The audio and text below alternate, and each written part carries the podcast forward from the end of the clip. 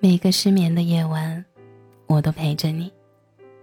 晚上好，我是小仙丹。用声音陪你走过一段时光。妈，我爸呢？这好像是我第一次找我爸。别人家的闺女都是爸爸的心肝宝贝，撒娇、玩闹，仿佛都很随意自然。可就是那些简单的相处模式。我和我爸之间却从未有过。我和我爸的矛盾还得从我未出生的时候开始说起。零三年的夏天是酷热与干燥的代名词。所有人都在东奔西走，忙碌着共同抗旱的事儿，我的爸爸也不例外，每天忙得焦头烂额，自然也顾不上我们母女，甚至说出了“等我出生后要把我给别人家”这种话。酷热的六月，久违的甘霖给皲裂的大地带来了一线生机，所有人都在欢呼雀跃，庆贺着老天爷的眷顾。妈妈说，这时候的我已经接近七个月了，久违的甘霖和即将出生的我，让妈妈感到异常欣喜，可以说得上是双喜临门了。可是这场大雨差点让我来不及看到这个世界。下大雨的那天中午。妈妈去给爷爷那边送饭回来，由于雨天路滑，快到家门口的时候，妈妈摔了一跤。当时妈妈觉得我可能保不住了，但所幸我命大，顽强的生命力让我等到了平安出生的那一刻。我出生于那个还在实行计划生育政策的2003年，作为我们家的第三个孩子，仿佛我的到来并没有给他们带来很多的激动和欢笑，因为我的到来。给这个本来就算不上太富裕的家庭，带来了更大的压力。为了躲避罚款，爸妈轮流带我去亲戚家躲避。颠沛流离、提心吊胆的生活，幼小的我也逐渐适应了，开始不哭不闹。可最终，我们家也没能躲过去罚款。好像之前的东躲西藏都是徒劳，而且。面对那重额罚款，我更加的不确定，我爸是不是觉得我是累赘了？小孩子的世界单纯、干净、简单，对于那些大人需要承担的责任以及身上的重担，没有感同身受的体会。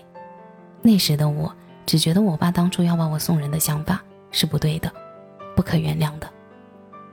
我妈知道我的性格温柔和顺，应该不会对我爸当年的行为有任何的不满。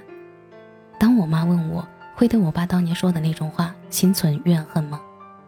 这时候的我毫不在意的笑着说：“当然不会了，我现在又没有生活在别人家，现在不照样是姨娘的宝贝吗？”其实不是这样的。得知我爸想把我送人后的每一天，失望和恨意都充斥在我的心头。我常常在想，可能我本就不该出现在这个家庭中。既然你不想要我。干嘛把我带来到这个世界来？自此以后，我开始觉得我爸千般的不好，一点都不爱我。跟我爸的相处模式便是能躲就躲。除了在外人面前保持和谐的父女关系外，我们之间的交流很少，就连不经意间的对视也会找个掩体遮掩一二，那种尴尬的状态不言而喻。那天我问我姐。如果当初要被送给别人家的是你，长大后你会怨恨咱爸吗？我姐很严肃地说：“要么不生，生了就要养，生了不养算什么事儿？我是不会原谅他的。”可能我跟我姐的性格不一样吧，我说不出这样心直口快的话。虽然那样的回答也不是我的本意，只是为了打消妈妈心里的顾虑。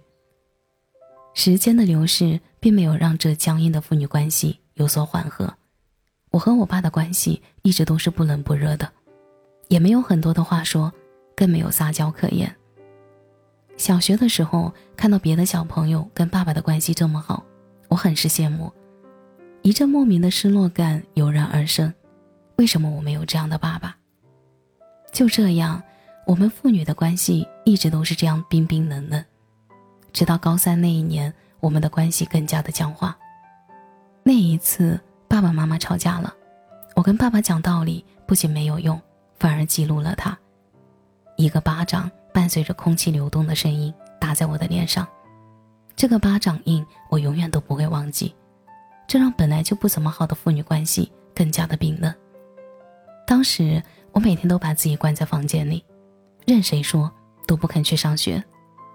姐姐的一句话敲醒了我，她说：“只有上学才可以摆脱现在的处境。”我想，我一定要好好读书，考去很远的地方，离我爸远远的。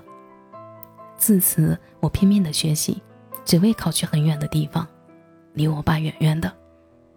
终于，为期三天的高考结束了。不久，到了填报志愿的时候，可是我的期待全部因为一句话落空了。那天，守着志愿填报的页面，我贪婪地输入自己早就规划好的志愿。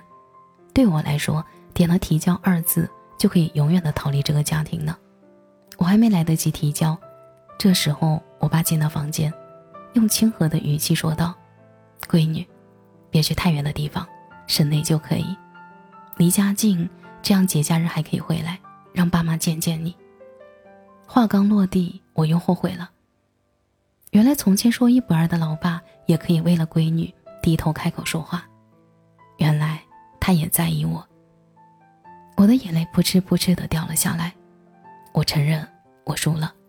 输给了亲情的力量，我把所有的志愿都删除了，全部改成了山东省内的大学。仿佛我从来没有真正了解过我爸，我只看到了他严肃冷酷的那一面。可是他的心也是柔长的，他也是为了家庭、为了孩子而奋斗。志愿录取结果下来的那一天，爸妈仿佛舒了一口气。虽然是从山东西到山东东部，但至少比起出省。这对他们来说已经很好了。外地读大学的期间，我从来没有给我爸打过电话，因为不知如何开口，也不知该说些什么，仿佛那些隔阂已经让我们的距离越来越远，不只是距离上的远。直到那一次，我真正懂了我爸，选择了与时间和解，和自己和解。那天，我爸给我打电话，第一句话就是“闺女”。钱够吗？不够，爸给你转一点。自己一个人在外面一定要照顾好自己。还有，最近疫情严重，一定要注意防护，尽量少出学校。我看天气预报上说要降温了，多穿点。他仿佛要把这么多年来所有的嘱托都一口气的弥补回来。就这样，我看着屏幕那边语无伦次的爸爸，一边在向我爸操起了平日我妈操的心。一边又在暗自窃喜，我终于有了这么多年来我理想中的父亲。妈，我爸呢？这是这么多年来我第一次开口说这句话。每次给家里打电话，都是温柔的妈妈接电话，但我总会附上一句：“妈，我爸呢？”这时候爸爸像一个得到糖果开心坏了的小孩子，笑得合不拢嘴，跟他的女儿聊天。我们无法选择出生。无法选择拥有什么样的父母，但我相信没有哪一个父母不爱自己的孩子。选择和他们和解，也是给自己一个拥抱亲情的机会。从前，我只觉得我的父亲哪哪都不好，但现在我读懂了我的父亲，读懂了他的辛苦，读懂了他想和闺女说话却无从开口的矛盾，也读懂了他日日夜夜辗转反侧想把我留在身边的纠结。深沉如山，温煦如风，我想用此来形容我爸再合适不过了吧。他虽然不善表达，却想把最好的都给我。感谢你的收听，这里是陈年旧事，我是小仙男。节目的最后，祝你晚安，有个好梦。你儿躺在我怀里，睡得那么甜。今晚的露天电影没时间去看，妻子提醒我，修修缝纫机的踏板明天我要去邻居家再借点钱孩子哭了一整天哪闹着要吃饼干。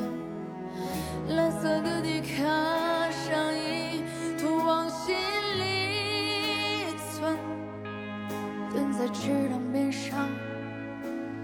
给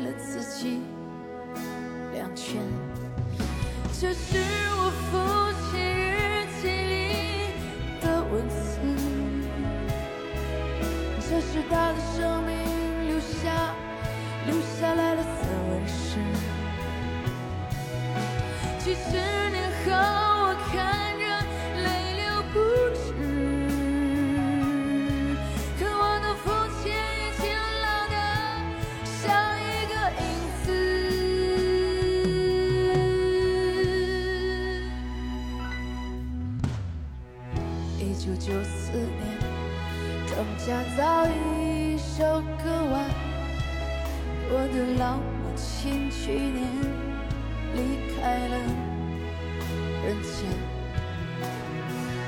女儿扎着马尾辫跑进了校园，可是她最近有点孤单，瘦了一大圈。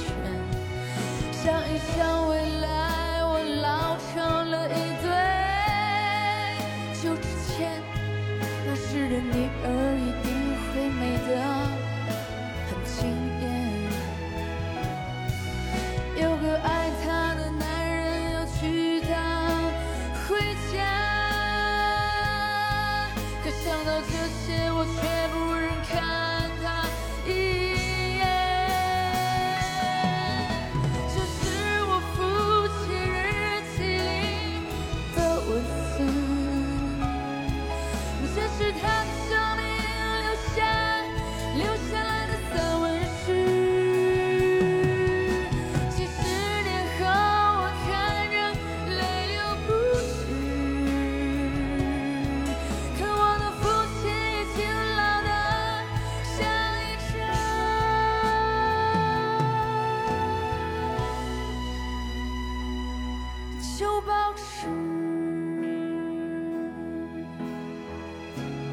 旧报纸上面的故事，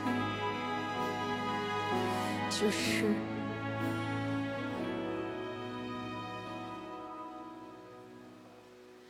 一辈子。